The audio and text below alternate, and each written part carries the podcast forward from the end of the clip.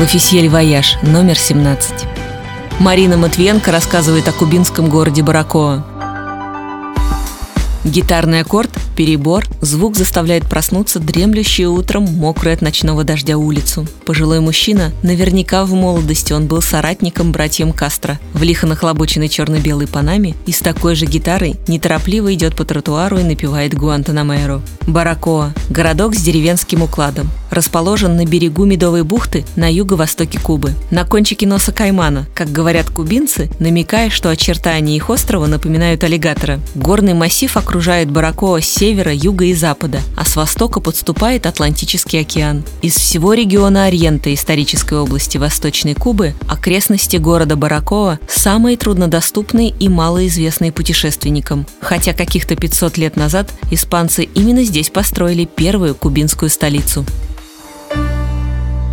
Продолжение читайте в номере 17 журнала «L'Officiel Voyage» или на сайте l'officielvoyage.ru. Электронная версия издания доступна в App Store и Google Play.